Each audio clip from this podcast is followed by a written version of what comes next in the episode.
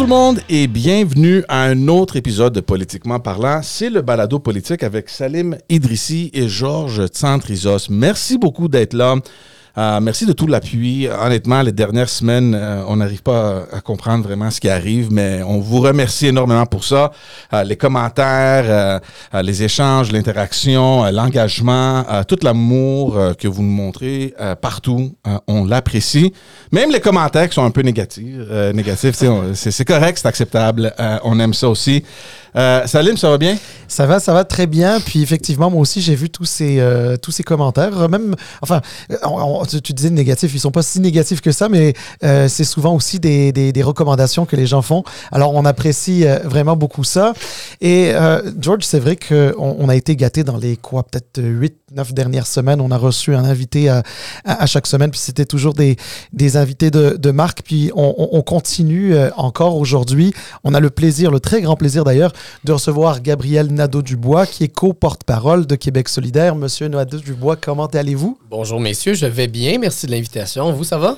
Ça va super bien, merci. On, le dit souvent avec Salim, on est un peu euh, surpris que l'invitation qu'on a lancée au chef de parti a eu un effet presque immédiat. on, a, ben lancé l'invitation, puis presque tout de suite, on a dit, ouais, je m'en viens, je m'en viens, j'en viens. Ben, d'ailleurs, je me sens un petit peu comme euh, Patrice Roy. il a eu les quatre chefs à un moment donné, là, puis là, Mais c'est des formats qu'on apprécie. En tout cas, je peux parler pour moi, puis je pense que de manière générale, je pense que mes, mes collègues de d'autres partis seraient d'accord, mais c'est des formats le balado, le podcast, c'est des formats qui sont agréables pour nous parce qu'on a le temps de discuter. Souvent, c'est bon, un peu plus décontracté.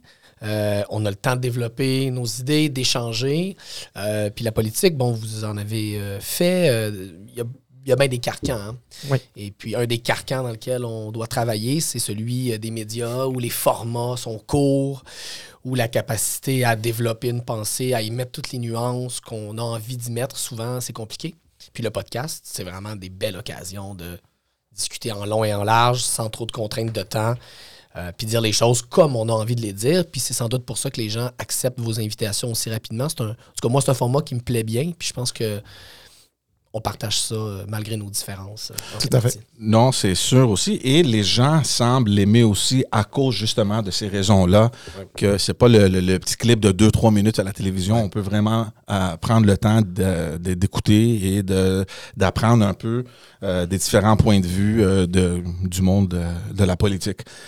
donc, merci encore une fois. Ça fait plaisir, monsieur. en fait, en plus de ça, nous, dans un podcast, on, ne cherche pas les casseroles. Alors, je sais que vous, vous avez connu ça à une certaine téléphone. les trouver facilement. Hein. c'est ça, effectivement. On, repartira pas ça. non, mais, euh, non, mais en tout cas, merci beaucoup euh, d'être là. Puis, je pense que on peut peut-être un peu démarrer euh, notre discussion. Est-ce que d'abord, on peut se tutoyer? Est-ce que vous permettez ça? Bon, parfait. Alors, alors, écoute, Gabriel, on est très heureux que tu sois là.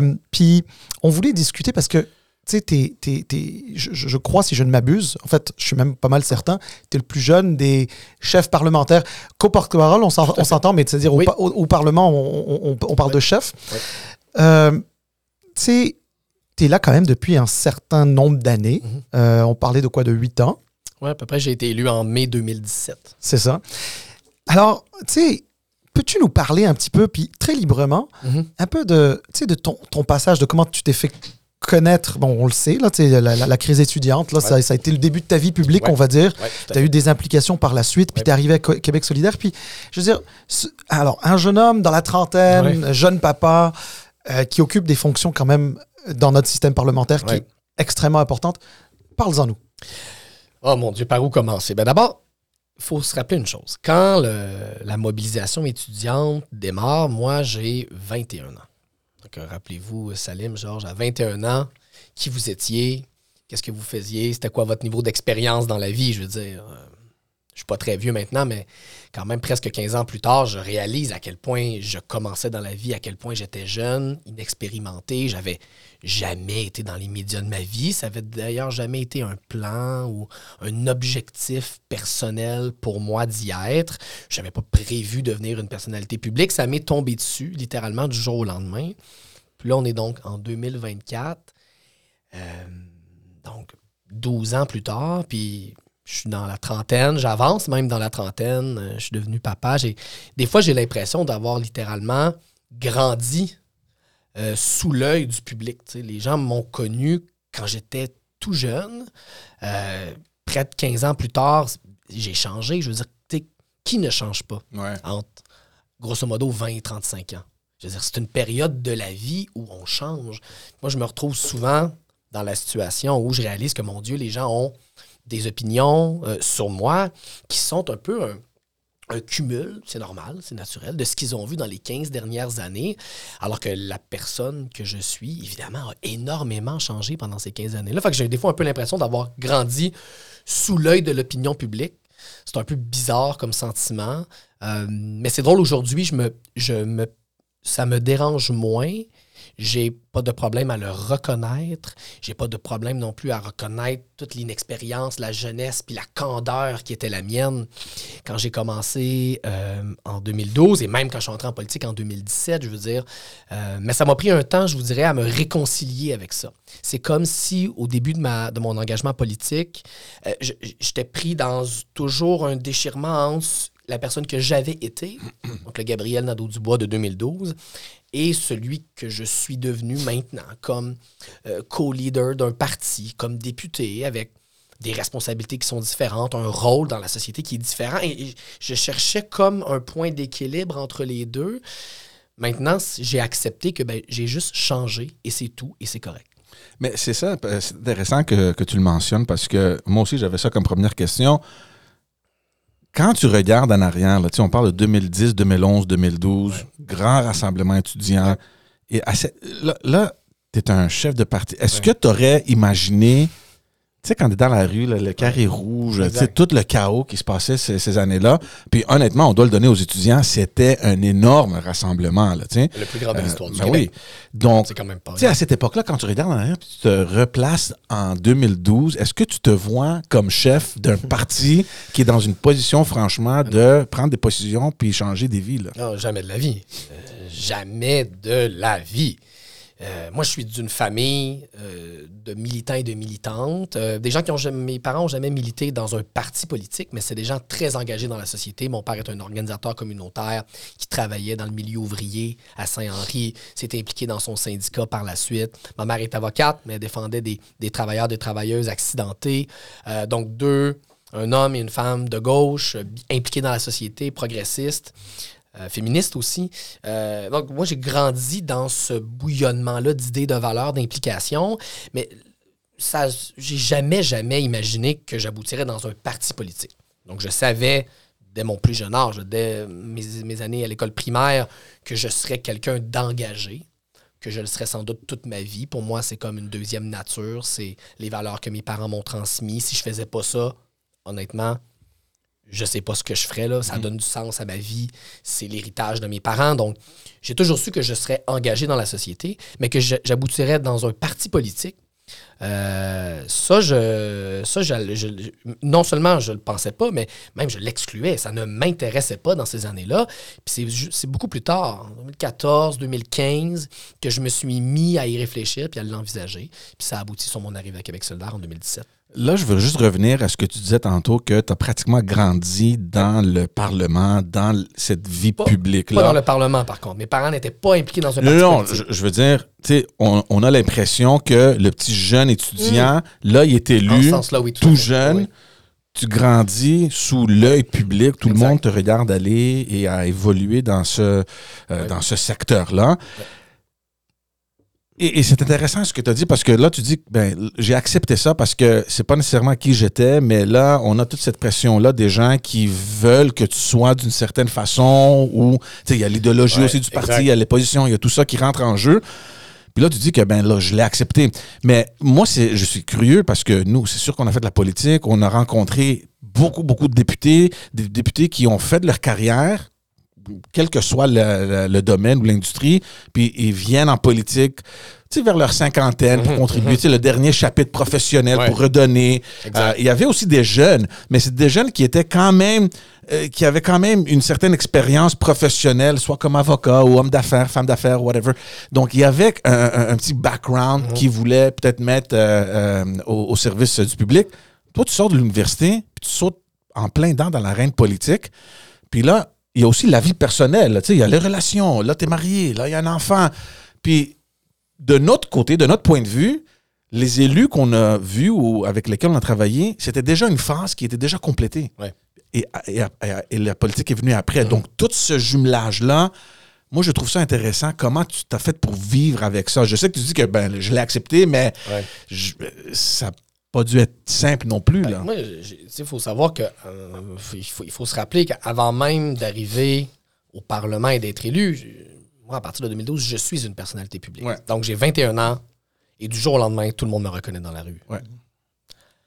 Euh, déjà, ça, ça a été quelque chose que j'ai dû apprendre, euh, que j'ai dû accepter. Ça vient avec bien sûr des privilèges, j'en suis conscient. Ça vient aussi avec des contraintes euh, que, j'ai dû accepter, qui des fois m'ont agacé, mais que j'ai eu que j'ai que j'ai pas eu le choix d'accepter. Puis surtout, à partir d'un moment, je me suis posé la question, lorsque la grève étudiante se termine, en lorsque je démissionne de mes fonctions au mois d'août 2012, j'ai pris un an, moi, complètement à l'extérieur des médias pour écrire mon livre et pour me poser cette question-là, OK, là, je suis devenu du jour au lendemain une figure publique. Beaucoup de gens ont investi en moi euh, des espoirs, euh, des attentes. Euh, c'est pas rien, là. Tu as 21 ans, 22 ans. Tu même pas encore ton bac, puis le monde, il t'arrête dans la rue, puis ils te disent tu vas être premier ministre. Puis je dis pas ça pour me vanter, je veux dire. non, c'est la perception des gens. C'est ça qui m'est arrivé, puis j'étais pratiquement un adolescent. Donc là, qu'est-ce qu'on fait avec cette charge-là? Qu'est-ce qu'on fait avec cette pression-là, mais aussi cette responsabilité-là? Puis je me la suis posé la question, grosso modo, pendant un an. Puis la décision que j'ai prise au terme de cette, de, cette année de réflexion-là, c'est ben, je, vais continuer sur le chemin de l'engagement. C'est devenu. Euh, bon, je, suis allé travailler dans le mouvement syndical, dans le mouvement écologiste. J'ai lancé des mouvements, j'ai lancé des. J'ai fait du financement pour les, pour les mobilisations écologistes à l'époque contre les projets de pipeline. J'ai fait. Je me suis engagé dans la société de, de toutes sortes de manières. J'ai été chroniqueur à la radio pendant deux ans. c'est le choix que j'ai fait au terme de cette année de réflexion-là de demeurer dans ce chemin-là de l'engagement, de continuer à, à ma manière, essayer d'influencer le Québec dans, la direction qui, moi, m'apparaît euh, la meilleure. Euh, puis depuis ce temps-là, j'ai, j'ai pris mes décisions en fonction de, des valeurs qui sont les miennes. Puis j'ai l'impression de toujours respecter ces valeurs-là. Même si j'ai changé sur tellement d'aspects, j'ai l'impression que sur le plan des valeurs, je suis resté fidèle aux premières raisons qui m'ont amené à m'engager dans la société il y a bientôt 15 ans. Alors justement, pour faire un peu euh, le, trait d'union avec euh, une discussion un peu plus profonde, un peu plus politique, euh, donc je comprends qu'avec toutes ces implications-là, partie, enfin aussi l'environnement le, familial, hein, etc., le choix de Québec solidaire, c'était un choix assez naturel. Hein. Il n'y a pas eu de, en effet, non, il n'y a pas eu beaucoup d'hésitation. Pas eu d'hésitation. Donc, euh, et, euh, et, euh, et l'implication avec Québec solidaire, est-ce que elle était dans l'objectif de devenir éventuellement un jour parlementaire, député, mhm. élu, puis qui sait peut-être plus dans le futur, ou est-ce que c'était tout simplement non, non, je m'implique, puis on verra bien ce que ça va. Ben, pour être, pour être bien, bien honnête, moi, dans le fond, j'étais en réflexion. Euh, à savoir est-ce que je souhaitais me présenter ou pas à l'élection de 2018.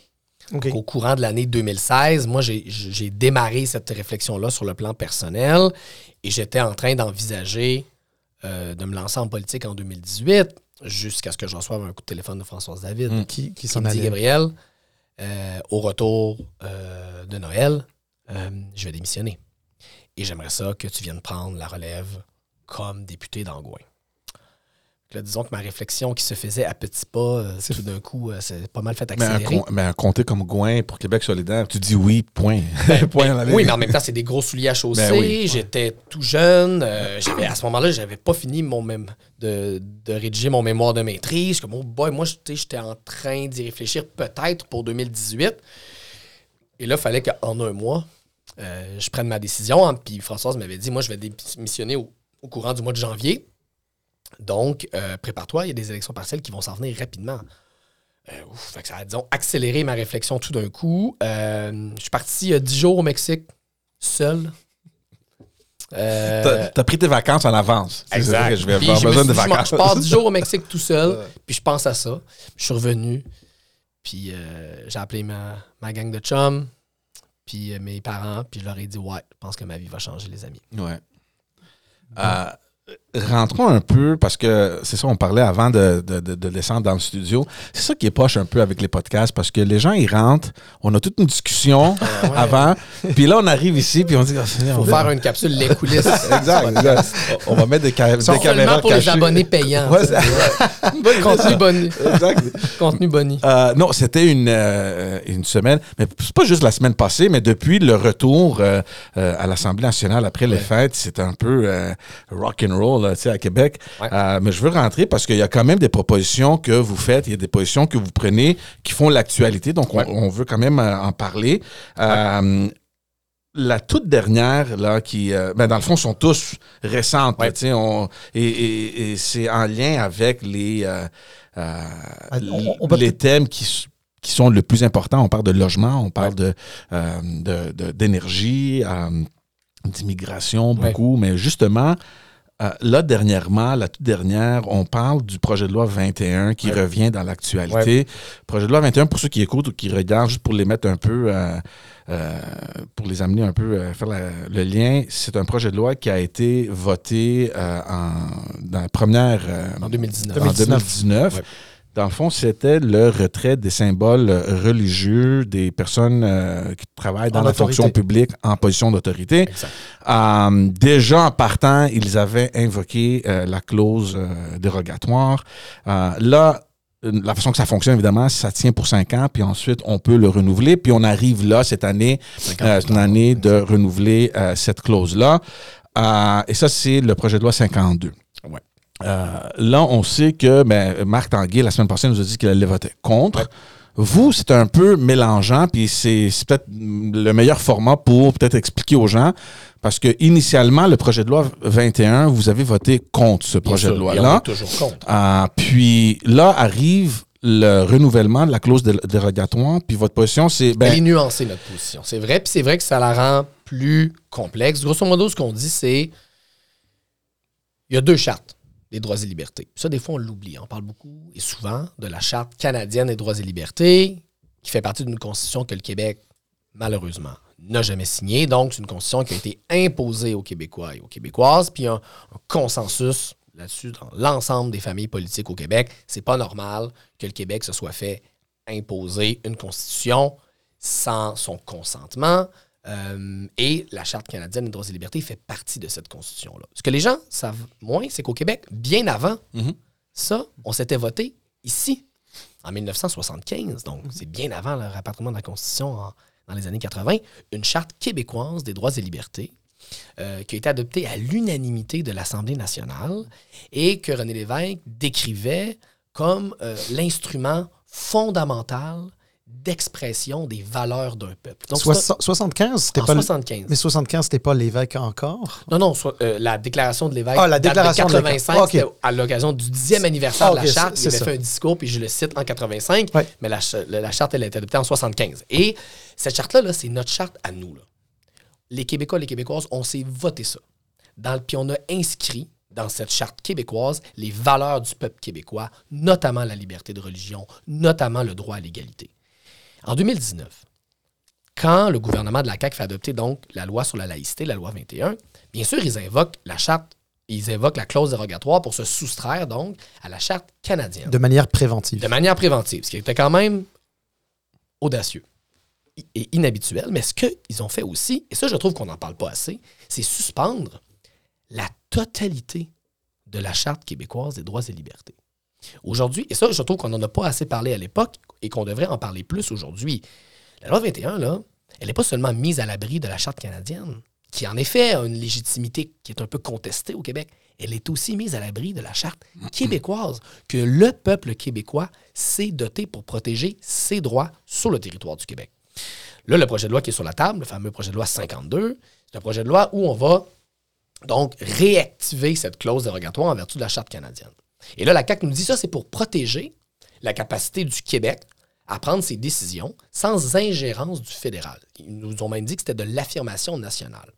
Alors nous, à Québec solidaire, on répond fort bien. Si c'est de l'affirmation nationale dont il s'agit, si ce que vous voulez, c'est vraiment protéger la possibilité du Québec de faire des lois au Québec sans ingérence d'Ottawa, fort bien, retirer la clause dérogatoire en vertu de la Charte québécoise. Accepter que votre loi, la loi 21, soit soumise au test de la Charte québécoise, qui n'est pas une charte imposée par quiconque, qui est une charte 100% québécoise. Et si vous pensez vraiment que votre loi 21, ça représente les valeurs du Québec, faisons-la passer par les tribunaux au test de la charte québécoise. Ce qu'on veut, c'est dévoiler les véritables intentions de la CAQ. Parce qu'empêcher le fédéral de s'ingérer dans une décision du Québec, c'est une chose. Mais enlever à des citoyens et des citoyennes du Québec des droits que leur confère la charte québécoise, c'en est une autre. Donc, dans ce cas-là, c'est pas de l'affirmation nationale, c'est juste enlever des droits à des citoyens puis des citoyennes du Québec. Donc, pourquoi ne pas... On jouera pas dans ce film-là. Donc, pourquoi ne pas tout simplement voter contre? Parce que là, euh, si j'ai bien compris, vous dites on va, on, va voter pour. Non. En condition que vous retirez. Euh, ça. Donc, pourquoi. on dit si vous voulez qu'on vote pour, vous allez soumettre la loi 21 à la Charte québécoise, vous allez enlever la clause dérogatoire qui, concerne la Charte québécoise. Mais alors, justement, euh, vous, en fait, vous convenez vous-même, on avait dit qu'on allait se tutoyer, tu, tu, conviens toi-même que euh, la position, elle est, elle est certes euh, nuancée, mhm. très nuancée, et puis stratégiquement, je, je comprends totalement le, le positionnement. Euh, mais, mais elle, elle, devient complexe. Hein, parce qu'il y a aussi, euh, c'est-à-dire aux yeux de monsieur, madame, tout le monde qui nous écoute et qui n'ont pas nécessairement euh, toute la compréhension technique là, autour de ça, on peut avoir un peu du mal à suivre. D'autant plus que. Ben, effectivement, on va faire ça simple. La loi 21, c'est une mauvaise loi. C'est une loi injuste. Puis la loi 52, que la CAQ propose en ce moment, va la verrouiller à double tour de toute forme de contestation. Et ça, contre. Ce qu'on veut, c'est que la loi 21 puisse être contestée en vertu de la Charte québécoise des droits et libertés. La Charte canadienne, qui est venue effectivement après la Charte québécoise, elle s'est même inspirée de la, de, la Charte québécoise. Tout à fait. Donc, euh, on peut dire qu'elles sont quand même assez proches sur les principes. Donc, on peut dire d'une certaine façon, que... À certains égards, oui. Mais par exemple, la Charte canadienne affirme euh, clairement l'adhésion au multiculturalisme. Au Québec, le modèle qui fait consensus, puis celui que je porte dans mon cœur, puis qu'on défend à Québec solidaire, c'est plutôt l'interculturalisme. Puis là, on ne fera pas un débat de mots, mais il y a quand même une différence. La grosse différence, c'est quoi? C'est le socle commun que représente le français. Grosso modo, là, c'est une des bonnes différences entre ces deux manières-là de penser la, la diversité puis l'inclusion. Euh, et ça, et ça, c'est une différence quand même entre la Charte québécoise et la Charte canadienne. C'est ça. Non, mais tout à fait. Mais c'est juste que ça n'a pas vraiment d'impact sur, euh, sur, le, sur un potentiel jugement euh, de, et de contestation mais alors, tout ça pour dire que, dans le fond, est-ce qu'il n'aurait pas été préférable, tout simplement, de dire on vote contre, puis que le message soit juste plus clair, ou est-ce que c'est le, comment dire la position euh, souverainiste de Québec solidaire qui pousse à ce que on dise bon ben on, pourrait, on pourrait la contester selon la, la, charte québécoise, mais pas la charte canadienne? Ben, la question, c'est si on veut vraiment se débarrasser de cette loi-là. Si on veut qu'au Québec, peu importe ta religion, peu importe comment tu l'exprimes, tu puisses faire la job que tu veux. Puis moi, c'est ce que je veux pour le Québec. Mm-hmm. Si on veut vraiment que ça arrive, il faut s'assurer que ce débat-là, on le gagne au Québec. Parce que si ce débat-là, on le gagne par défaut, par une intervention extérieure au Québec, Qu'est-ce que ça permet aux partisans de la loi 21 de dire? Ça permet de dire vous êtes contre la loi 21, vous êtes contre le Québec. Puis moi, ça, je ne veux pas jouer dans ce film-là. Moi, j'accepte pas qu'on dise que les gens qui sont contre la loi 21, c'est pas vraiment des Québécois. C'est pas vraiment des Québécois. C'est pas vrai. Il y a une proportion importante de gens au Québec qui sont contre cette loi-là. Ils sont pas un millième de moins Québécois puis moins Québécoises à cause de ça. C'est pour ça que c'est important que le débat démocratique sur la loi 21, on le mène et on le gagne au Québec. Il faut faire ça rapidement. Moi, je veux que tous les petits gars, toutes les petites filles, puis on va se le dire, ce sont surtout des femmes qui se voient empêcher l'accès à certains emplois à cause des signes religieux, là, c'est ça la vérité. Euh, moi, je veux que toutes les petites filles au Québec puissent faire la job de leur rêve, peu importe leur religion. Puis je pense que pour que ça soit une réalité, il faut qu'on gagne ce débat-là au Québec. C'est juste, je vais juste revenir aux termes, là, puis aux nuances, parce que moi, je comprends ce que vous faites. Puis c'est sûr qu'il y a un aspect politique et idéologique dans les propositions, mais en fin de compte,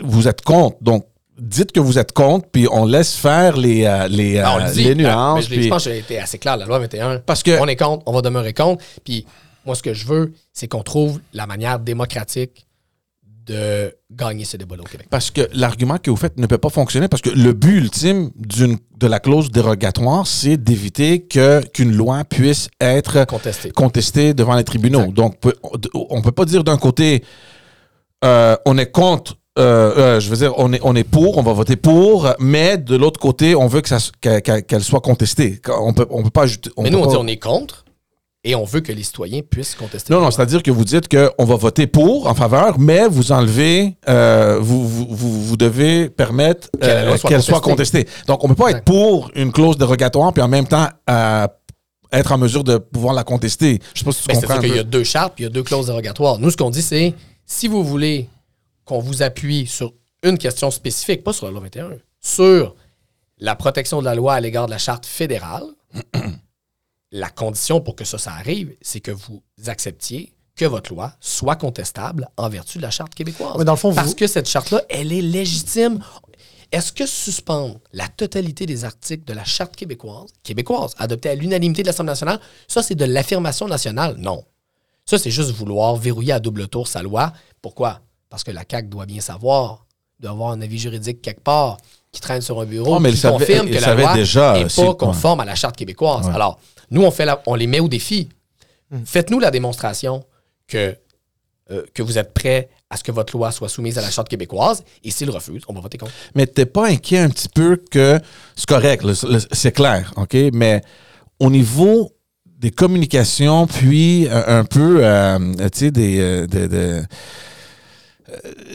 des atouts qu'on donne aux autres partis de dire parce que là tu es un, un, gars intelligent tu, vois les autres partis venir ils vont dire ben là Québec solidaire ils sont pour la clause dérogatoire mais ils nous mélangent un peu. Au lieu d'être clair nous on est contre euh, le fait de reconduire la clause dérogatoire puis ça ça inclut automatiquement qu'on est pour que cette loi là soit contestée je, je, je veux juste le voir d'un côté stratégique parce que votre position c'est clair mais je vois aussi d'un point de vue d'un ancien stratège, les autres partis prendre ça et dire c'est pas clair leur affaire, qu'est-ce que vous faites? C'est sûr que c'est sûr que c'est ce que nos adversaires vont faire. Ils ont déjà commencé. Je m'attends à ce que ça continue. Je m'attends à ce que nos adversaires nous attaquent là-dessus. La nuance, c'est vrai que ça passe pas toujours bien en politique. Après ça, on a des principes. Puis il y a des principes sur lesquels on veut pas piler. Puis la défense de l'état de droit, la défense des droits de tous les Québécois, de toutes les Québécoises, c'est un principe sur lequel on ne veut pas piler. Il faut que la loi 21 puisse être contestée par les Québécois les Québécoises qui s'y opposent puis qui veulent faire valoir leurs droits, droits qui leur sont conférés pas par le méchant fédéral, droits qui leur sont conférés par la charte québécoise qu'on s'est donnée au Québec pour affirmer nos valeurs de liberté d'égalité de tous les citoyens et de toutes les citoyennes. Ça, on ne fera pas de compromis là-dessus. Puis on souhaite également affirmer que c'est il faut quand même le reconnaître, le Parlement du Québec n'a jamais ratifié la Constitution canadienne. C'est un problème. Ça aussi, c'est un principe auquel on tient. Puis notre position nous permet d'être conforme à toutes nos valeurs. Elle est peut-être plus compliquée. En fait, elle est plus compliquée que de dire oui, on, le, Parti québécois dit nous, oui, nous, là, on va blinder la loi à double tour. La CAQ aussi. On va même suspendre, pas un article, la totalité des articles de la Charte québécoise des droits et libertés. Comme ça, on va être sûr que notre loi 21, là, aucun Québécois va pouvoir aller défendre ses droits face aux tribunaux. Mhm. C'est simple. Mais je pense que c'est une mauvaise position. Puis le Parti libéral nous dit, nous, on va voter contre la clause dérogatoire, c'est-à-dire qu'on va, euh, on va, euh, on va voter, euh, on, va, on va accepter qu'une loi québécoise soit contestée en vertu d'une charte, d'une constitution que le Québec n'a pas signée. Je pense que c'est aussi une position qui manque de, euh, de considération pour l'autodétermination du peuple québécois à travers son Parlement. Puis nous, on arrive avec une position qui est nuancée, qui va être critiquée, mais qui est aussi saluée par plusieurs constitutionnalistes euh, et qui va continuer, je pense, à faire jaser parce que c'est une position qui est différente, qui est nuancée, puis qui permet de rassembler des gens, euh, même peut-être des gens qui, qui aimeraient ça savoir. La loi 21, là, en vertu de notre charte québécoise, là, est-ce qu'elle est constitutionnelle ou pas? En vertu de notre propre loi en vertu de notre propre loi cadre à nous. Moi, je pense qu'on mérite d'avoir cette réponse-là. Ben, alors, ce sujet, justement, euh, fait un, bon, euh, un, bon trait d'union avec ce qu'on voulait aussi aborder. La semaine dernière, vous avez euh, dévoilé une sorte de stratégie de promotion de la souveraineté. Mmh. on rappelle quand même qu'à l'Assemblée nationale, il y a deux partis qui se, qui se déclarent souverainistes. Il y a le Parti québécois et il y a Québec solidaire. Est-ce que cette stratégie-là c'est un petit peu pour donner votre vision de la souveraineté du Québec et qui serait un petit peu en opposition à celle du Parti québécois, ou plutôt contraire? Euh, je veux vous entendre un petit peu là-dessus. Ben, euh, c'est une volonté de parler de notre projet à notre manière. Parce que notre projet, il est différent. C'est pas le même projet d'indépendance que le projet d'indépendance traditionnel dont les gens ont souvent entendu parler et qui, selon nous, n'a pas fonctionné dans les 30 dernières années euh, au Québec, même plus que ça, dans les dernières décennies. Notre projet, c'est un projet, la campagne s'appelle Nouveau Québec, ça dit un peu tout. Notre projet, c'est de redéfinir en profondeur ce qu'est le Québec, de se donner comme Québécois, comme Québécoises, des nouvelles institutions, un nouveau Québec, à travers une nouvelle constitution qui serait la nôtre, puis où on aurait une meilleure démocratie, où on protégerait l'environnement et où, et ça c'est pas un détail pour moi, où on euh, s'entendrait sur une nouvelle relation avec les peuples autochtones.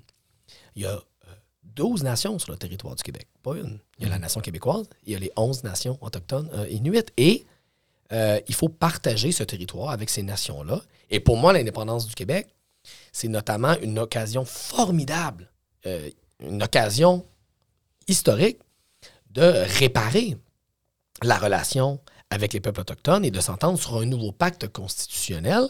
Mais pour faire ça, il faut faire les choses dans l'ordre. On ne peut pas dire aux gens, votez oui ou non, signez-nous un chèque en blanc, puis vous inquiétez pas, après l'indépendance, là, on va s'occuper de ça. Là les enjeux autochtones. Puis mhm. les droits et libertés des minorités, ne vous inquiétez pas. Après le oui, on va tout s'occuper de ça. Moi, je pense qu'il faut procéder à l'inverse. Il faut commencer par définir ce projet-là, notamment la nouvelle relation avec les peuples autochtones, mais notamment les garanties, les protections que euh, les minorités sont en droit de s'attendre dans un Québec indépendant. Puis une fois qu'on aura défini ça, à travers, donc, on, on définit ça dans quoi? Dans une constitution. Une fois qu'on aura défini ça, là, on choisira, là, on demandera aux Québécois, Québécoises ce projet-là avec ces garanties de droit et de liberté-là, avec cette nouvelle démocratie. Qu'est-ce que vous en pensez? Est-ce que c'est oui ou est-ce que c'est non? Donc, c'est une manière différente d'en parler. Puis, la Nouveau-Québec, l'objectif, c'est de parler notamment aux jeunes qui ne sont pas la génération la plus indépendantiste, on le sait bien. Euh, leur parler de ce projet-là qui est différent profondément de, des idées reçues, je pense, sur l'indépendance ah, du Québec. Alors, euh, donc là, vous êtes loin de la stratégie du Parti québécois qui pense déjà à la piastre québécoise, qui pense euh, à quelle couleur, euh, de quelle couleur sera le passeport, euh, aux frontières, à la défense. On veut, c'est vrai qu'on veut commencer par les fondamentaux, puis par créer une adhésion large, populaire, citoyenne à un projet, à un Québec qui est différent. Pour nous, l'indépendance, c'est pas changer un drapeau pour un autre, c'est pas changer euh, la couleur des chèques, c'est pas changer euh, juste de, de, capital.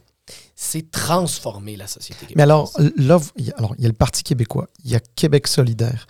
Il y a deux visions de la souveraineté qui, disons, elles sont différentes. Oui, bien sûr. Mais nos, positions sur la loi 21, par exemple, sont diamétralement opposées. Nos positions sur l'immigration sont diamétralement opposées. Ça. Euh, sur l'environnement, on a eu de longtemps des différents. Donc, c'est vrai que ce sont des projets qui sont différents. Mais vous avez besoin quand même, euh, les, enfin, je veux dire, Québec solidaire, comme le PQ, a besoin d'un électorat souverainiste et qui souvent, il y a des vases communicants là-dedans. Comment on fait pour euh, convaincre tout ce monde-là? Les vases communicants, il y, en a eu par le passé, mais c'est assez intéressant si on, si on parle sondage un peu, mhm. de voir que dans la dernière année, bon, on a assisté quand même à une, montée euh, importante euh, des, intentions de vote euh, du Parti québécois, mais ça s'est pas fait du tout, du tout au détriment de Québec solidaire. Hein. C'est-à-dire que Québec solidaire, les optimistes diraient on se maintient, les pessimistes diraient on stagne. Ça veut dire la même affaire. On est autour des mêmes niveaux depuis la dernière élection les optimistes diraient c'est un plancher, les pessimistes diraient c'est un plafond. Bref, on est stable. Puis le, le, Parti québécois, lui, a, quand même connu une, remontée. Puis traditionnellement, bien des analystes se seraient attendus à ce qu'une montée du PQ se traduise presque automatiquement par une diminution de Québec solidaire. Et c'est pas le cas. Donc moi, les vases communicants, euh, il y, a toujours des vases communicants en tous les partis à peu près, mais je pense qu'il y en a peut-être moins qu'on croit, puis il y en a peut-être moins qu'avant. OK. Intéressant. Qu'est-ce qui arrive, puis c'est une question qu'on a posée à, tous les chefs. Euh, surtout, euh, là, on parle des sondages, la montée du PQ. puis une chose qui est discutée, surtout en arrière-scène, on ne discute pas trop trop ça dans les médias, c'est le résultat des libéraux. Donc, ils pensent qu'une montée du PQ va nécessairement amener aussi une montée euh, du Parti libéral. Évidemment, il va falloir qu'il se cherche un chef, là. Euh, mais... Il cherche. Il faut juste qu'il le trouve. Exact, exact. Donc, il cherche déjà. Hypothétiquement, là, tu sais, dans... Il cherche beaucoup, même. Il cherche beaucoup. Le problème, c'est plus le trouver. hypothétiquement, dans un monde où il y aurait un chef puis il serait prêt, il y a plusieurs analystes qui pensent qu'avec cette montée du PQ-là, avec le bris du vote de la CAQ, il va y avoir un retour vers un appui du mhm. Parti libéral du Québec. Est-ce qu'il y a une inquiétude que le vote souverainiste va se diviser comme ça a été auparavant? Écoute, on verra. Moi, je veux dire, euh, qui avait prévu dans les deux depuis la dernière élection qu'il y aurait un effondrement de la CAQ comme ça, une montée du PQ? Je veux dire, c'était très difficile à prédire il y a à peine un an et demi. Les élections sont dans plus de deux ans, presque trois. Donc, on verra. La politique québécoise, elle est imprévisible. Euh, François Legault, j'ai appris une chose, il ne faut jamais le sous-estimer. Mm. Il a connu des, creux de vague dans sa carrière et il est revenu euh, à plusieurs reprises pour l'emporter. Euh, donc moi, je pense que tout est encore à jouer pour 2026. C'est vrai que la chefferie libérale, ça va brasser beaucoup de choses. Euh, est-ce que le Parti québécois va se maintenir? Est-ce qu'il va descendre? Moi, je suis optimiste sur nos possibilités à Québec solidaire de croître. Moi, je pense que notre 16-17% entre vous et moi, parce qu'on est entre nous, n'est-ce pas? Personne nous, Personne nous écoute. Euh, moi, je ne suis pas sûr que c'est un plafond. Moi, y a, mon petit doigt me dit que c'est peut-être euh, aussi un socle. C'est peut-être aussi un genre de, de bloc sur lequel on peut construire. Est-ce que c'est un plancher? C'est peut-être un peu fort, mais il y a, y a là une base fidèle qui nous suit, sur laquelle on peut construire pour grandir un peu partout dans, les régions du Québec. Donc, moi, je pense que tout est encore à jouer pour 2026. Mais alors, parlons, parlons de la croissance de Québec solidaire, parce que vraiment, c'est quelque chose qui, en tout cas, moi, personnellement, m'intéresse beaucoup. Puis, euh, je crois qu'il y a beaucoup d'observateurs de la scène politique qui, euh, qui, observent ça. Euh, depuis pas très longtemps, vous avez une, nouveau, une nouvelle collègue co-porte-parole, Émilise, les Sartériens, qui vient d'une région, qui vient d'Abitibi qui a déjà été... En fait, elle vient du Témiscamingue. Pardon, du Témiscamingue. Donc, on est au sud de l'Abitibi région agricole, rurale. Exactement. Euh, et donc, c'est une, une, non, mais c'est une vraie région, disons ça comme ça. Absolument, absolument. Bon, alors, nous, on a déjà dit sur ce podcast-là, dans un échange, euh, George et moi, puis moi, en tout cas, je, je disais que c'était euh, une très bonne nouvelle pour Québec solidaire. en plus d'être une autre jeune, donc en fait vous êtes littéralement le visage des jeunes mm-hmm. au, Parlement, même si elle n'est pas élue, mais vous comprenez ce que je veux dire. puis en plus de ça, elle provient des régions, puis votre croissance, je pense, en tout cas personnellement, je, peux me tromper, à moyen terme, pour vous, elle est hors de Montréal. Mhm. C'est là où il y a l'essentiel des comtés, des circonscriptions. Hein. vous, vous, aspirez à, diriger le Québec un jour, donc euh, c'est ça que ça prend. Tout à fait. Euh, justement, comment là on arrive à concilier mhm. Québec solidaire du centre-ville de Montréal, enfin de, de l'île de Montréal, disons, et Québec solidaire, du, du Témiscamingue, par exemple, mhm. et, des autres, mhm. et, des autres euh, régions? Si j'avais la réponse, euh, la, recette facile en trois étapes, je serais très heureux. on aurait déjà relevé ce défi-là et on serait en, en, train de voguer gaiement vers le pouvoir. Fait que j'ai pas la recette. Mais, vous avez, mais, vous avez, une vision. Mais j'ai une vision, puis surtout, je vois des opportunités. Moi, l'élection des milices, je suis d'accord avec toi, Salim, je pense que c'est une belle opportunité pour nous parce que c'est pas juste où elle habite, c'est pas juste son code postal, c'est ce qu'elle est et ce, qu'elle incarne. C'est ça. Et je veux dire, Émilise, elle, vit sur une ferme, euh, dans une région agricole. Euh, des, enjeux, donc par exemple les enjeux d'agriculture, d'occupation du territoire, je veux dire, c'est des choses qu'elle vit dans son quotidien. L'éloignement des soins de santé, c'est une réalité qu'elle connaît, dont elle peut témoigner. Elle a un F-150 parce qu'elle a une petite exploitation euh, agricole et donc elle en a besoin. Puis elle une réalité. sur un rang, c'est une réalité, elle la connaît, elle peut en parler. c'est sûr que c'est donc quelqu'un qui, si je disais, faites le portrait robot du solidaire typique, c'est pas ça que vous dessineriez. Parce que les préjugés, généralement, puis je les connais, là, c'est un grand garçon, c'est un jeune urbain qui va à l'UCAM, euh, qui fait du petit compost sur son, euh, sur son balcon, puis c'est pas mal là ça que ça arrête sa connaissance de l'agriculture. Émilie, elle est, elle est complètement à l'inverse de ça. Elle, incarne un Québec qui est pas celui-là. Euh, je pense que ça, ça, amène, ça amène une touche qui est différente. Et quand elle parle du Québec, les référents qu'elle mobilise, qu'elle utilise, c'est des référents qui sont différents puis qui parlent à des gens que peut-être moi j'ai plus de difficultés à parler. C'est une des forces d'avoir un tandem comme ça, une espèce de ticket euh, à, deux, euh, à deux personnes, c'est que ça nous permet d'avoir des discours qui sont complémentaires, des sensibilités qui sont complémentaires. moi, je pense qu'Émilie, elle, elle, a beaucoup à nous apporter. Bien sûr, il va falloir que les Québécois apprennent à la découvrir. ça, ça va prendre un certain temps, va gagner en notoriété, mais je pense qu'elle a vraiment, elle amène une touche qui est différente et qui est très différente de celle qui était celle d'Amir. Mm. Amir était unique en son genre, ses qualités, ses défauts, mais je veux dire, il y avait une personnalité politique qui était forte. Françoise David était complètement différente d'Amir. Manon Massé était aussi très différente des deux premières, elle est aussi très différente de moi. Et là, donc, on amène une nouvelle figure qui, elle aussi, radicalement différente de celle qu'on a eue par le passé, puis qui, oui, peut parler à un Québec qu'on a eu plus de difficultés à rejoindre dans les dernières années. Euh, et euh, oui, je suis très optimiste. Je suis très optimiste. Moi, je veux, je, suis collé un peu sur le F-150.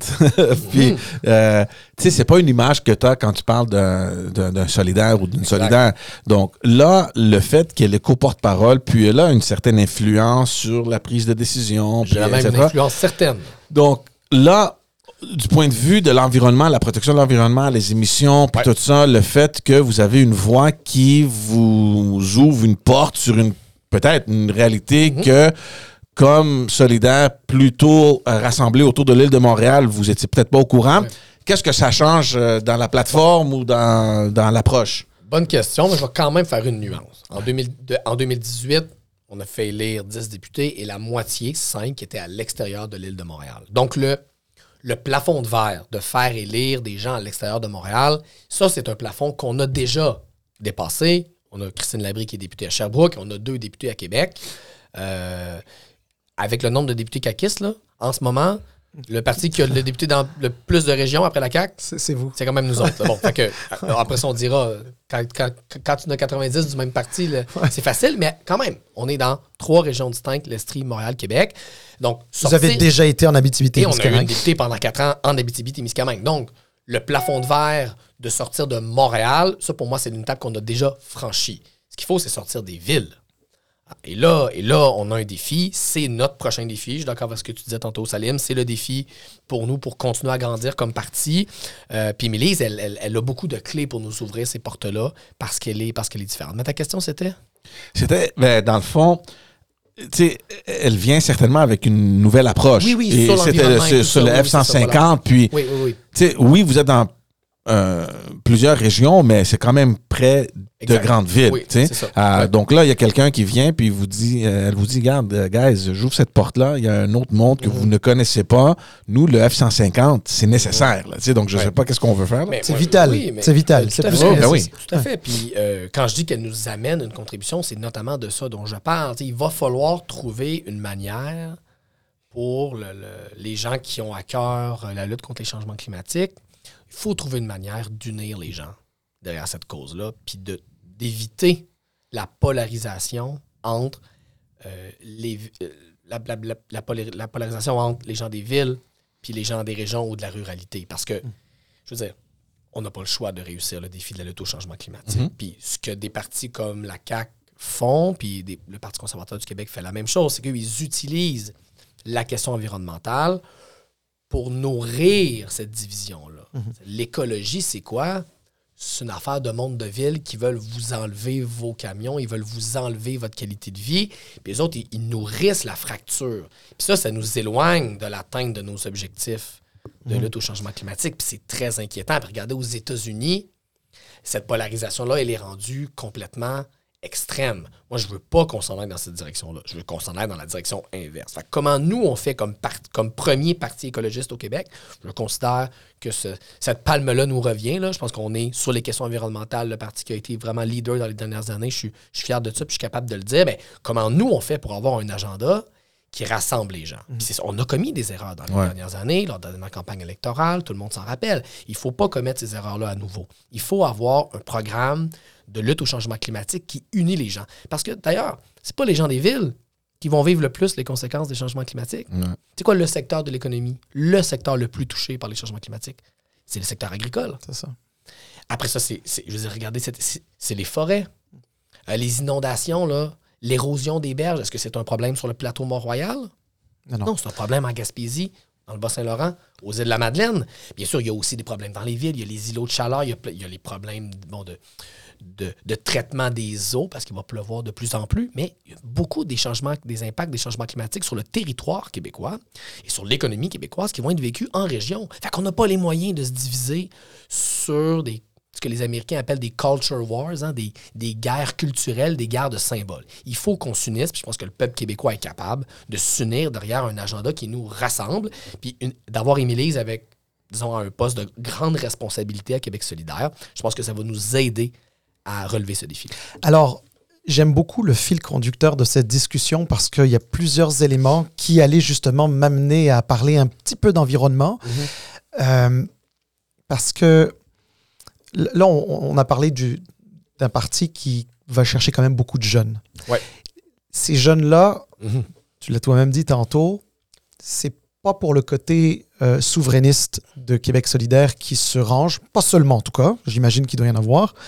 Euh, ils se rangent beaucoup, beaucoup euh, derrière Québec solidaire pour des questions d'opposition sur l'environnement. Les jeunes sont. C'est sûr que c'est un gros facteur. Ça, c'est sûr. À la limite, j'ai presque envie de dire, vous, êtes le parti orange, mais d'une certaine manière, vous êtes aussi une sorte de parti vert. Là, en tout, respect pour le parti vert qui existe euh, est enregistré.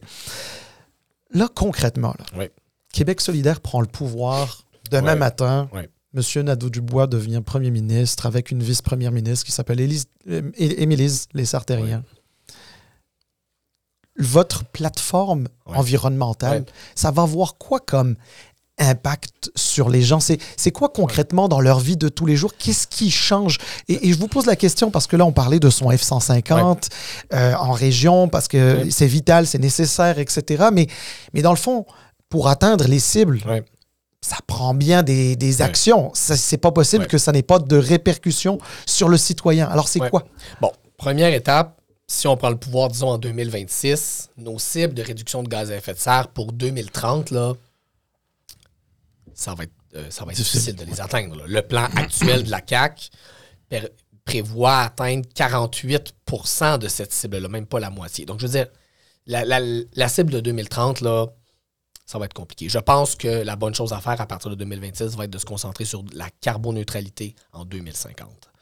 Euh, et pour y et là, ça, donc, pour y arriver, il y a une chose dont je suis convaincu, le top-down, ça ne marchera pas. Si on arrive au gouvernement comme gouvernement écologiste et qu'on dit, bon, voici ce qui change au Québec demain matin, projet de loi, projet de loi, règlement, règlement, ça va être un échec total. Je veux dire, il y a tellement de choses qu'il faut changer pour y arriver. Il faut qu'on fasse ça, pas top-down, mais bottom-up. Il faut que ce soit une mobilisation de toute la société québécoise si on arrive au pouvoir, c'est qu'il y a quand même une bonne partie du Québec qui va voter pour nous. Puis ce qu'on va faire, c'est qu'on va asseoir le Québec autour d'une table, les entreprises, les syndicats, le monde de l'éducation, le monde de la santé, euh, les associations étudiantes, les Premières Nations, les Inuits. Là, là, il faut une mobilisation historique de toute la société québécoise pour y arriver. Il ne faut pas juste un bon premier ministre puis un bon ministre de l'Environnement. Il faut une planification sociale de cette transition-là pour que tout le monde travaille ensemble. Le privé, le public, les patrons, les syndicats, euh, les régions, les villes, tout le monde va devoir faire un bout. Ça va, être une grande mobilisation, comme, comme a été la Révolution tranquille. Hein. La Révolution tranquille, ils ne sont pas arrivés un matin en disant Bon, on fait une révolution. il y avait un mouvement de toute la société qui a poussé ces gens-là au pouvoir. Mais concrètement. Puis une fois au pouvoir, ils ont fait un plan de match, puis la société s'est transformée rapidement au Québec. Mais alors, mais, mais concrètement, c'est-à-dire euh, sur, sur, George, sur Salim, on, et sur Émilie. Mais bon, d'abord, une priorité absolue. Il faut donner des alternatives à la voiture dans les endroits où c'est possible. Hmm. Donc, moins d'auto. Dans les villes, dans les couronnes, dans les banlieues, dans les centres régionaux, on commence là. Il faut que les gens aient des alternatives. On ne peut pas dire aux gens on enlève des chars si on ne rajoute pas des alternatives aux chars. Les gens doivent se déplacer du point A au point B. Donc, on peut, dire on peut dire transport. Donc, transport. offensive historique les, de transport en commun. Les, avions, on est un grand, c'est un grand territoire, le Québec. Et puis, euh, euh, puis, les gens prennent l'avion hein, pour se déplacer souvent. Ben, euh, les gens qui ont les moyens. Hein. Ben, les gens, qui ont, Québec, n'ont pas les moyens de prendre l'avion. Oui, mais ça pollue pareil. Tout à fait. Bon, alors, et puis il y, a des gens aussi qui, euh, parfois, n'ont peut-être pas le, d'argent pour aller aux îles de la Madeleine, mais, euh, mais pour. Euh, enfin, parfois, ils peuvent se retrouver à Cuba, donc ils voyagent. Alors, est-ce que c'est des gens qui doivent. Est-ce que les gens, les citoyens, doivent. Est-ce qu'ils doivent. Est-ce qu'ils auront peut-être à couper dans leur voyage? Est-ce qu'il faudrait faire du, du, du, tourisme juste local? Moi, je ne crois pas aux approches autoritaires. Je pense qu'il faut commencer par donner des alternatives aux gens. Ça, ça veut dire, comment ça se fait qu'en 2024, au Québec, on est une société riche, là, Comment ça se fait que partir de Montréal, puis se rendre à Shawinigan en transport en commun, c'est l'enfer. C'est mm. un pèlerinage. Ah, c'est presque impossible. C'est presque impossible. Je veux dire, je suis pas vieux, les gars. Là. Moi, quand j'étais petit, là, je partais de Montréal, je prenais un autobus, je m'en allais voir ma grand-mère à Thetford Mines. Il y avait un autobus. Il n'y en a plus à ce temps. On a enlevé des services de transport interurbain dans les dernières années au Québec. On en a enlevé. Allez, faire. Vous, êtes déjà allé en Europe, les gens qui nous écoutent vont en Europe. C'est possible de planifier du transport interurbain, des autobus. Il faut relancer le ferroviaire au Québec. Je veux dire, on est en retard dans le développement du transport ferroviaire, du train. C'est épouvantable. Ça va prendre un certain temps. On ne peut pas faire tout en même temps, mais il faut commencer. Il faut investir massivement à l'intérieur des villes, à l'intérieur des centres régionaux, puis entre les villes et les régions. Puis l'objectif, c'est que dans sur un horizon, disons, de 15 ou 20 ans, ce soit possible pour une personne de partir d'ici à Brossard et de se rendre à Trois-Rivières en laissant la voiture à la maison et que ce soit pratique, rapide et confortable. Mhm. C'est ça l'objectif. Il faut qu'au moins ça soit possible. Tant que c'est pas possible, on peut pas demander aux gens de changer leurs habitudes. Mais juste, juste un, dernier les gens élément. peut-être avoir encore une voiture, hein? Mais ils vont, ils vont, ils vont peut-être une fois sur trois ou une fois sur quatre la laisser à la maison. Ouais. Mais c'est parce qu'on on va s'entendre. Un hein, changement climatique, ça va pas. C'est pas juste une question d'automobile. De, il y a plus que ça. Par exemple, euh, l'un des secteurs les plus fondamentaux, c'est euh, le commerce de détail. Le commerce de détail est très polluant pour diverses raisons. Là. Surtout en plus maintenant avec euh, comment dire les services du type Amazon, pour pas les nommer là. puis comment je vais vous dire ça? C'est-à-dire. Ben, il faut que chaque secteur de l'économie ait des cibles et un plan pour les atteindre. Mais alors, oui, mais, chaque, mais, c'est-à-dire que ça se traduit forcément sur la sur les, les, gens, c'est-à-dire sur comment ils vont consommer. Est-ce qu'ils doivent consommer moins? Est-ce que, je veux dire, parce que ça, ça, doit rentrer dans une espèce de, de, de culture générale. Ça peut pas, ça, ça, peut pas être, je continue de faire ce que j'ai toujours fait, puis penser que ça va s'arrêter. C'est ça que je comprends un petit peu de, de ce que vous essayez de dire. C'est-à-dire que, bien sûr, il va falloir, comme société puis comme individu, faire des choix. Puis il y a peut-être certaines choses qu'on fait, puis des fois, on les fait tous, hein, puis on le sait au fond que, ah là là, peut-être qu'aller euh, prendre 12 fois l'avion par année, là, ouais, peut-être peut que 12, c'est un peu beaucoup, tu sais. Mais comment on va transformer ça? Moi, je pense que le top-down, ça ne marchera pas je pense que les approches autoritaires, ça ne fonctionnera pas. Il faut que les gens adhèrent. Puis pour ça, il faut développer des alternatives. C'est pour ça qu'en ce moment, on a le réflexe de prendre notre voiture parce que l'autobus, il passe pas souvent, il n'est pas très confortable. Euh, c'est pas pratique. Là, c'est, à la pas les bonnes heures. à l'école, c'est pas les bonnes heures. Puis là, des fois, c'est de Brossard à Montréal, ça va, mais là, entre Brossard et Repentigny, euh, oublie, ça, c'est, le, c'est, oh. le labyrinthe d'Astérix. donc, il faut d'abord que le gouvernement fasse son effort de donner des alternatives disponibles aux gens. Une fois que ça c'est fait, là, on peut entamer un processus en disant OK, il y en a des alternatives, on encourage les gens à changer leur comportement.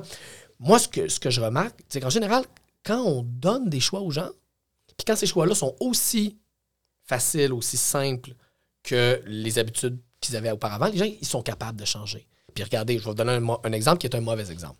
Avec la pandémie, tout le monde a changé ses habitudes en quelques semaines. C'était un état d'exception, un état d'urgence, mais ça montre quand même qu'on est capable de changer comme société, puis de changer aussi comme individu des habitudes quand on sent que c'est extrêmement important de le faire. On va le faire sur 15-20 ans avec la question de, des, des changements climatiques, mais il faut entamer oui, une transformation de, de, notre société, mais ça doit se faire par le bas, par l'adhésion des gens. Puis le top-down, ça ne marchera pas, puis ça n'a jamais été mon approche, puis ça ne le sera jamais. Moi, je veux juste euh, aborder un autre sujet encore plus stratégique, parce qu'on parle d'environnement, on a parlé un peu de, euh, de, de, cette déconnexion entre grandes villes puis régions, puis, tu sais, je pense aux élections qui, qui approchent, puis c'est sûr que chaque parti veut avoir une portion de, de leur plateforme qui touche un peu l'environnement. Puis moi, je me demande, est-ce que c'est est-ce que c'est sexy de parler d'environnement durant une élection? Puis, tu sais, comment on fait pour rejoindre les régions? Parce que c'est là où on doit multiplier nos députés. Mais là, il faut qu'on garde notre base active sur l'île de Montréal. Euh, tu sais, comment est-ce qu'on gère ce, ce, ce, ben, ce terrain-là? Déjà, les choses changent la politique change, la société change, puis le climat aussi change. Puis le fait que le climat change aide à ce que la politique change quand j'ai commencé à faire de la politique, ça fait pas si longtemps que ça, ça fait 7 ou 8 ans, les changements climatiques, ce n'était pas un sujet populaire. On était seul à en parler à Québec solidaire. Les journalistes, ça les intéressait pas beaucoup, entre vous et moi. Euh, les autres partis politiques, ça les intéressait pas beaucoup. Je veux dire, c'était un enjeu de marge, c'était un enjeu de niche. Ça a changé depuis. Quand même, pour le qu'on le veuille ou non, pour le meilleur et pour le pire, la dernière élection au Québec, je pense que c'est la première élection où la question environnementale était réellement au cœur des débats. Les débats des chefs se sont ouverts ou pratiquement ouverts sur des segments entiers sur les changements climatiques. Juste il y a 7-8 ans, on ne voyait pas ça. Là. Mm. Euh, donc, quand même, moi, je suis optimiste. Il y a des choses qui ont changé. L'environnement, ça pèse beaucoup plus lourd aujourd'hui dans le choix des électeurs que ça pesait il y a quelques années. Les deux dernières années qu'on vient de vivre, les feux de forêt, les inondations dans Charlevoix, euh, regardez l'hiver qu'on est en train de connaître. Forcément, le fait que les changements climatiques ont commencé et que là, on commence à le voir, moi, je veux dire, je pensais que je serais capable de faire du ski avec ma petite. Je pense qu'à. Je sais pas si je vais être capable. Puis là, je, commence à, Ça commence à m'attrister. Je me dis, hey, elle a juste deux ans. Elle va être capable de patiner sur une patinoire extérieure dans 3-4 ans, quand elle va commencer?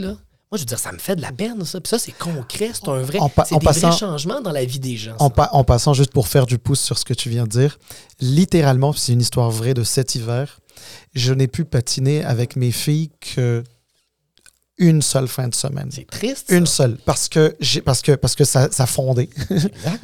Donc, ça, c'est des... Bon, évidemment, on prend des exemples qui peuvent avoir l'air un peu banal, mais qui, qui, touche les gens pour vrai. C'est des, des, belles traditions qu'on est en train de perdre au Québec. Euh, ça, ça veut dire que les changements climatiques, c'est plus de la théorie, c'est plus des discours. les scientifiques nous prédisent qu'en 2037, il va y avoir 1,9 degrés. Puis le monde, ils sont comme de quoi tu me parles. Là, c'est on n'est plus capable de patiner avec nos flots. C'est qu'est-ce qui va arriver avec le sirop d'érable? on va-t-il en avoir encore au Québec? Ou s'ils vont rien faire ça en haut du lac Saint-Jean parce qu'il va faire trop chaud dans le sud du Québec? C'est euh, les routes qui vont se mettre à s'effondrer parce qu'il y a de l'érosion des berges, les feux de forêt. Donc là, on est dedans.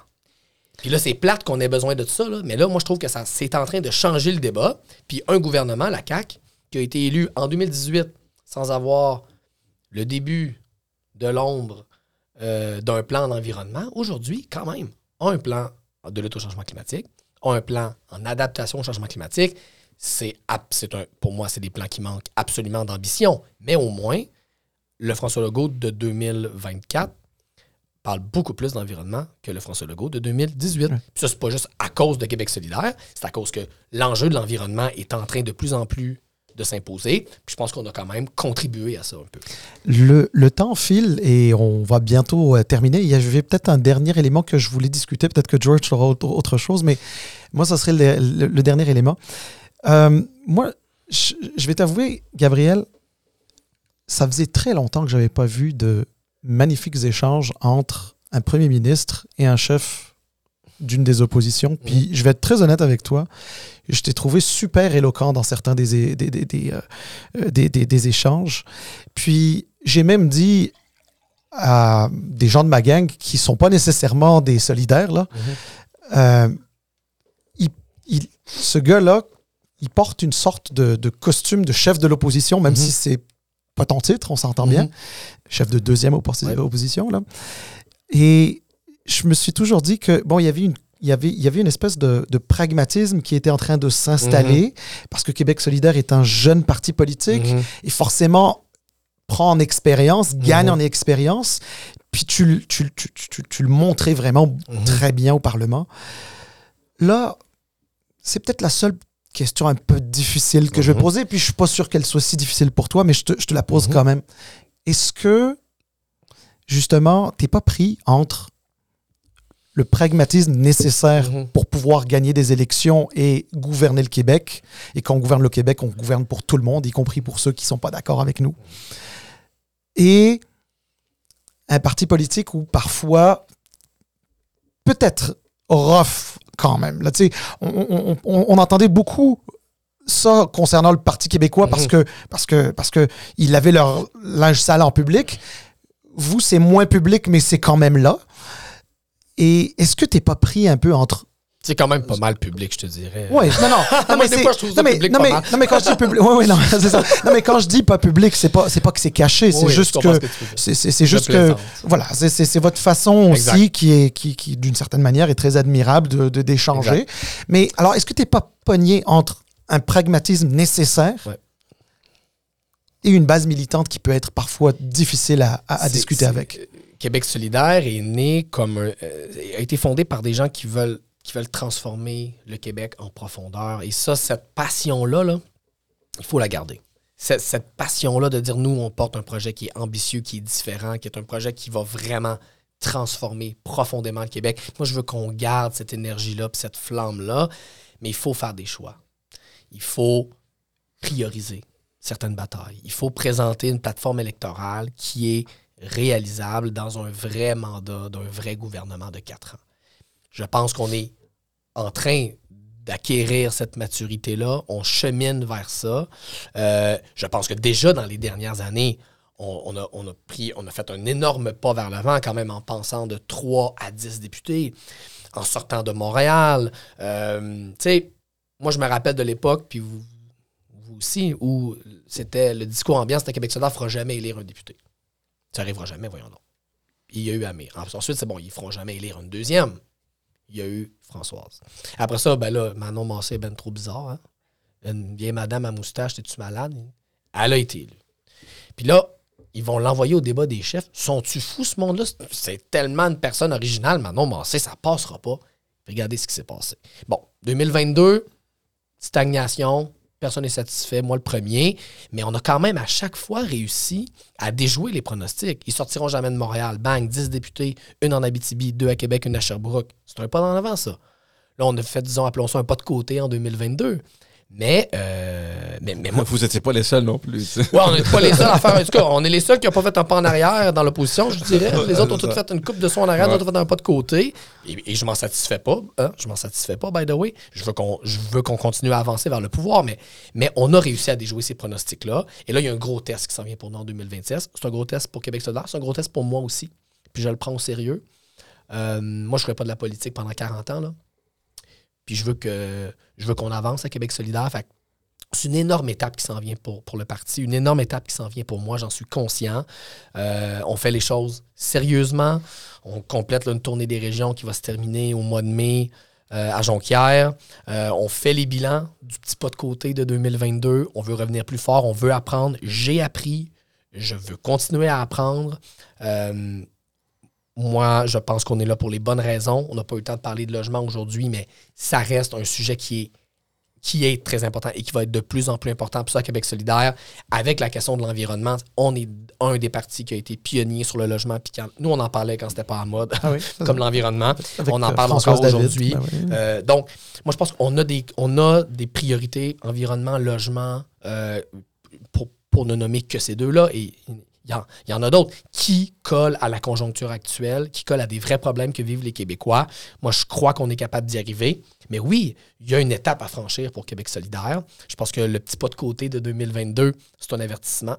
Euh, c'est un avertissement qu'il faut continuer à changer, qu'il faut continuer à, prendre de la maturité comme parti politique. Moi, j'y crois.